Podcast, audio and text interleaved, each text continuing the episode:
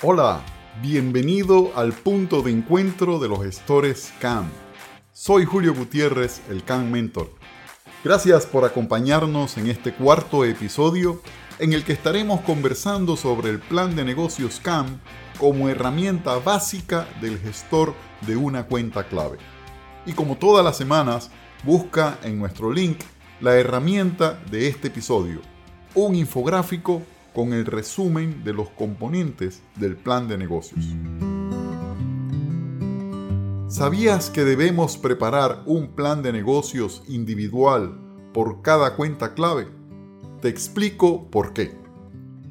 Un plan de negocios individual por cada cuenta clave permite el enfoque estructurado en los puntos críticos para recopilar, organizar, analizar, planificar y dar seguimiento a la información importante de los clientes y el relacionamiento con nuestra organización con ellos.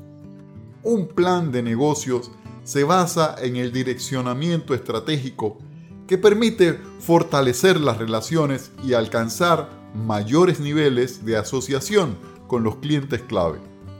Con un plan de negocios desarrollamos objetivos de valor, objetivos estratégicos y objetivos de ventas. Así vamos co-creando soluciones ajustadas a las necesidades y a los dolores específicos del cliente. La Asociación de Gerencia de Cuentas Estratégicas, SAMA por sus siglas en inglés, también destaca la relevancia de tener y ejecutar el plan de negocios para asegurar el éxito de la gestión de las cuentas clave, considerándolo como un factor clave para el éxito.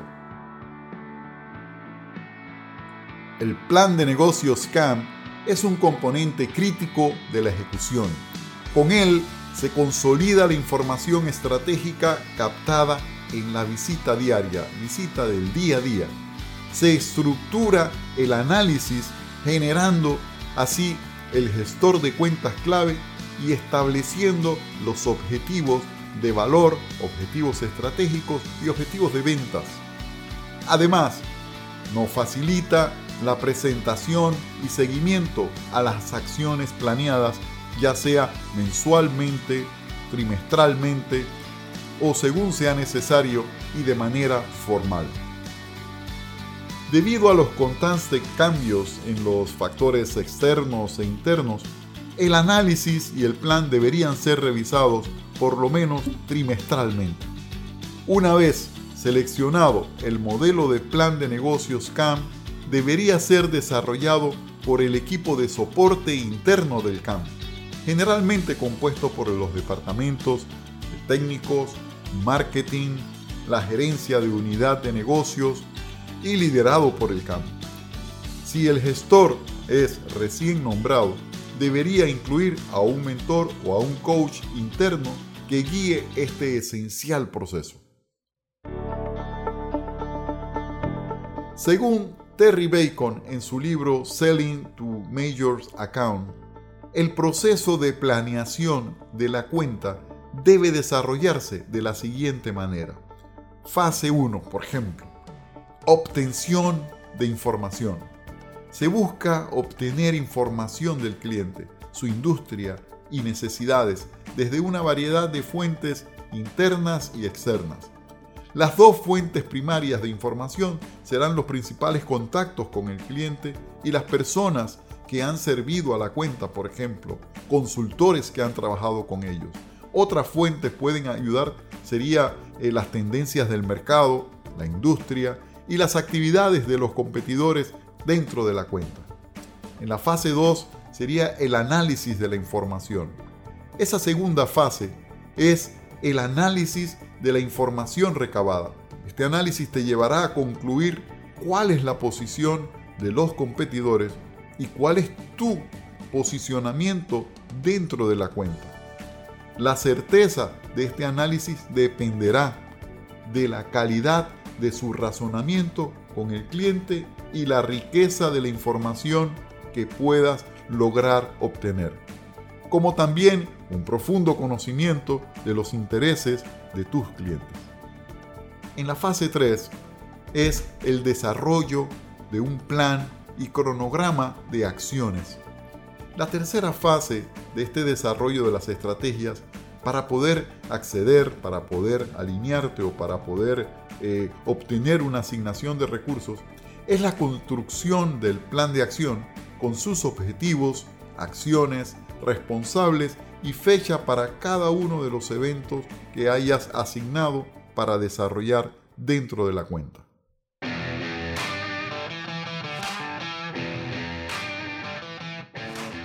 Veamos ahora cuáles son los componentes de un plan de negocios CAM.